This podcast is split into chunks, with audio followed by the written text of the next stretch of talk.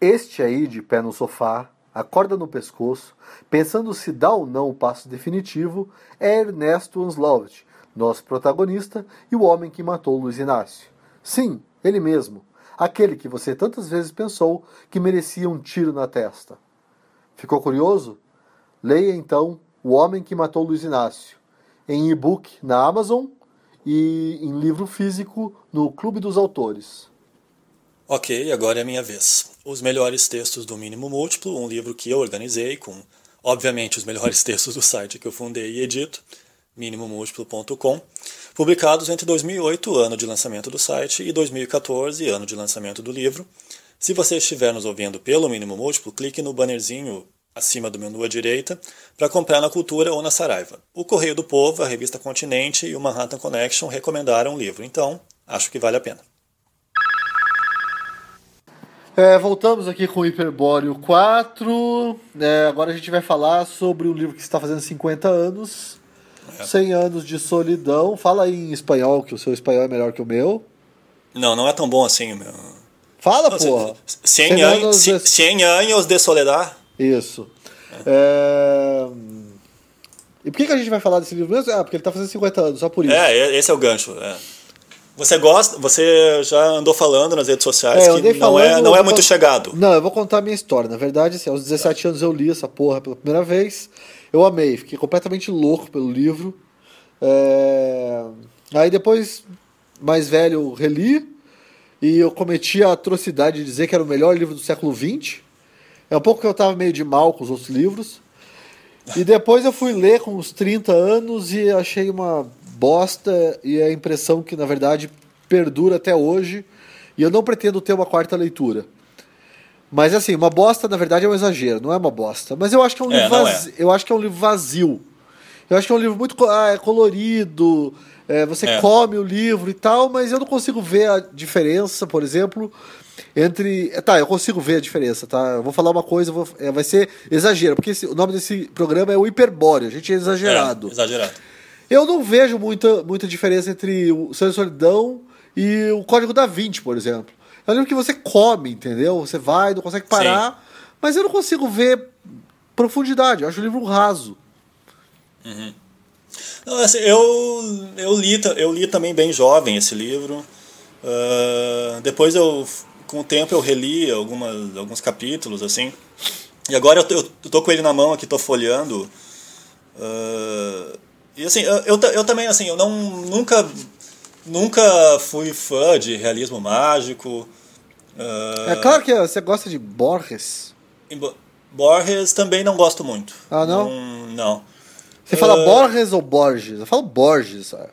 Depende, depende do contexto. Tá. Tem horas que eu falo Borges, tem horas que eu falo Borges, tem horas que eu falo Cervantes. Nossa, sério? Depende, depende do. Não, eu, assim, eu, eu, assim, eu não nego, né? Eu não nego, e acho que tem, nem há como negar, né? Que o 100 anos de solidão seja um marco. Né? Eu acho que isso não, não tem como negar. Eu, e, eu e acho ele, que é um marco. O Garcia, deixa... Mar o Garcia Marques é um grande escritor, né? acho que não tem não, como mas... negar. Pela, pela, técnica narrativa, pela técnica narrativa dele, pela imaginação.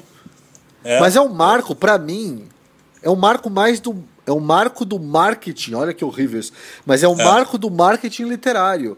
Porque quando você descobre como o, o Senso de Solidão nasceu como fenômeno, foi uma puta operação de marketing literária. Foi, literário, foi. literário no, em Buenos Aires. Então. É, na América Latina. É interessante Latina. você estudar como, como o livro nasceu. O livro já nasceu fenômeno, mas mais, mais menos pelas qualidades literárias dele, eu acho, do que por, por enfim, uma ação de marketing. E outra um coisa. Pouco também, um pouco também que ele estava mergulhado no, no contexto político. Exatamente. Né? Então, e outra ele, coisa e assim, eu... mas ele mas ele cria um universo o Garcia Marques eu acho que ele ele pode ser lido nesse sentido, né, de pela técnica, né, pela pela narrativa que ele, ele é muito bom, ele é um muito bom storyteller, né? Ele conta histórias muito bem contadas, né? E pelo uso da imaginação, porque ele cria um universo dele, né, um universo onírico e tal. Mas outra uh... coisa, puta, onírico é foda. Aliás, isso, esse onírico é a palavra boa para dar um gancho porque eu vou falar. Fala. Eu, eu peguei birra de Cena Solidão, que me parece que todo mundo que gosta do livro, que ama o livro, digamos assim. Não, eu não amo. Não, deixa eu isso- falar, não tô falando de você. Tá.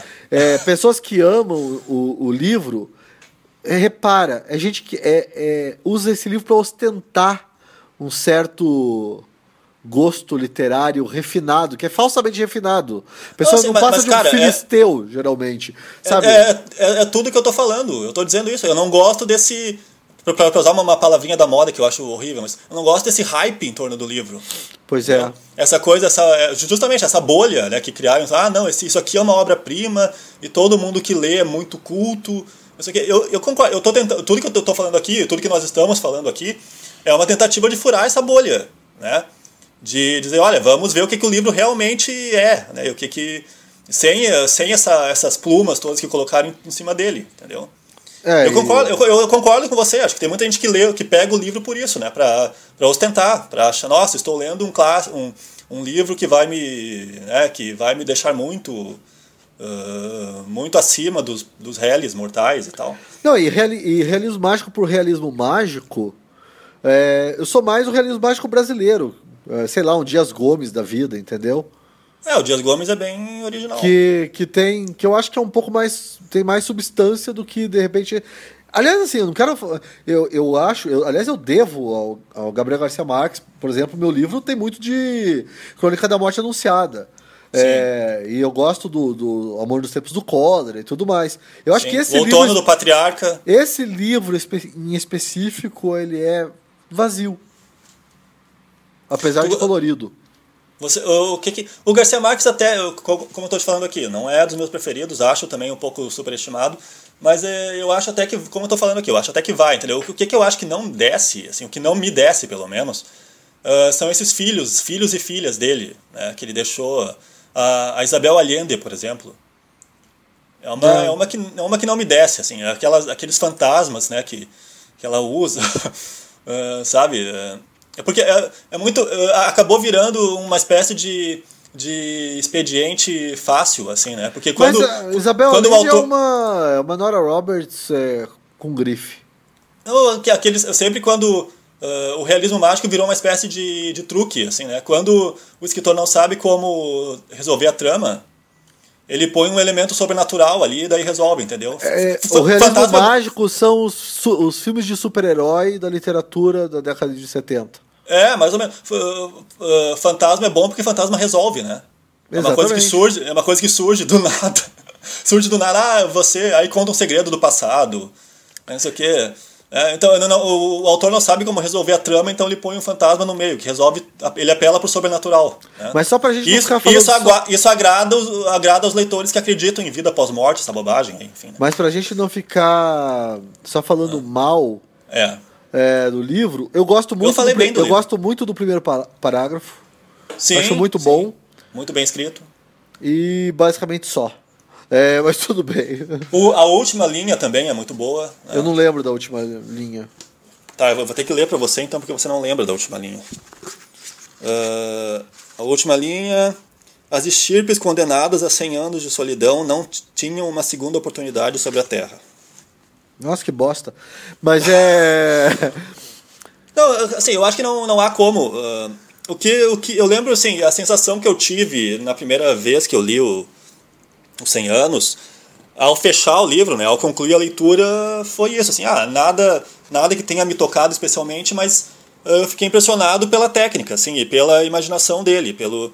Nossa, como é que ele conseguiu criar uma trama com tudo tão encaixadinho, assim, sabe, uma trama tão intrincada, sabe, foi, foi o que me ficou, assim, eu lembro que foi isso, sim. Mas, ah, mas certamente, entre ler, entre ler Garcia Marques e ler outros autores que eu, que eu, que eu gosto mais, que me impactaram mais, eu sempre vou, vou preferir ler esses outros. É, aí talvez Fale. a gente caia também numa naquela história do nosso, do nosso programa anterior sobre a vida do autor influenciar um pouco na leitura da obra. Ah, sim, Porque não, o Gabriel não- Garcia Marques é um ser meio de- detestável, né? Também, então. É, ele, ele apoiou ditadores, né? É, então meio que me, me dá um certo engulho essa porra. É, e- Eu fico me perguntando se isso não se isso não contaminou a minha última e derradeira leitura do livro. Pode ter contaminado. Pode É. ter contaminado. A mim, a mim ele não fisgou, assim, o Garcia Marques não é um autor que, que fisgou, assim, como fiz Outros autores, como eu disse, como eu estou me repetindo aqui, uh, outros autores uh, fisgaram, me fisgaram mais, assim, me, me prenderam mais do que, o, do que o Garcia Marques. Mas eu reconheço, como eu disse, reconhe, retorno a repetir, que reconheço que ele é um bom autor, que É. merece ser lido. Que, É, pessoas leiam Gabriel Garcia Marques, nem que seja pra odiar. é, E nem que seja pra ostentar também, dizer, olha como eu sou foda, leitor foda. E é isso. Esse bloco isso. vai ficar mais curto. Tá. Você já falou tudo que você queria Já falei tudo que eu queria. Agora eu vou- expelir? se eu continuar falando mais, eu vou dar uma de Gabriel Garcia Marques e ficar enrolando. Enrola então, enrola que nós estamos em 9h40. Não tem o que rolar. É, agora vai começar a Voz do Brasil. É, vai começar o julgamento no TSE. Isso, que é o né, nosso realismo mágico, essa No- porra, né? É, o nosso realismo mágico. é, ah, aliás, eu tenho uma. ah, eu, eu acho muito boa uma frase do nosso saudoso amigo Daniel Pisa. Ele dizia assim: ah, Kafka não surgiria no, no Brasil, porque a, a realidade brasileira já é muito fértil, ima- muito imaginativa, muito né, fantasiosa. né? Então. Eu, e, ah, e- aliás, é bom, porque o realismo mágico. É bom citar o Kafka, porque o realismo mágico na América Latina só surgiu por causa do Kafka, né? O Kafka que abriu essa, esse caminho, digamos Cara, assim. do- você falou isso outro dia, eu não consegui ver nenhum paralelo, mas enfim, Não, você... eu não, não, não acredito que você não vê nenhum paralelo. Eu não vejo, de verdade. A metamorfose. Eu não vejo, eu acho... Eu não, eu não, Não, eu, tô, não, eu não, eu não tô dizendo que, que é um filho direto, entendeu? Eu acho que você devia escrever uma tese pra, de mestrado em letras eh, a respeito Mas já escreveram, já escreveram, outros, outros críticos já disseram isso. Ah, tá bom. Que o, que o Kafka, que se não, se, não houver, se não tivesse havido Kafka, não teria havido o realismo mágico. Esses autores todos, o Vargas Llosa, o Garcia Marques, o Borges, esse pessoal todo leu Kafka. Tá, se não tivesse Cervantes, não teria havido o realismo mágico. Ah, tá, tá bom, tá, tá, tá bom. Mas eu tô falando dessa, desse, desse contexto mais imediato, assim. Kafka é século XX. Eu realmente E não o- o consigo Ka- ver o paralelo. O Kafka provocou um impacto cultural, assim, um impacto literário muito forte e tal, e aquilo rendeu frutos, né? Rendeu. Eu realmente não consigo ver o paralelo. Tá, então ah, depois tu. tu- Eu sou muito você, burro. você, você pensa nisso e no outro programa você diz o que que. A, a que conclusão você chegou. Tá? Então tá, pessoas, vamos nos despedir. O Vamos. meu caro amigo Lucas vai comer o cacetinho e eu vou voltar aqui para Não, não, não, tradução. Ok. E o, tá, o meu caro amigo Paulo vai, vai voltar para, para, para o seu trabalho, eu vou voltar para o meu aqui. E se tudo der E nós? certo, voltamos no próximo número falando sobre a importância da alienação política. Isso, isso. Com um Hasta convidado, luego, né? pessoal. Hasta luego.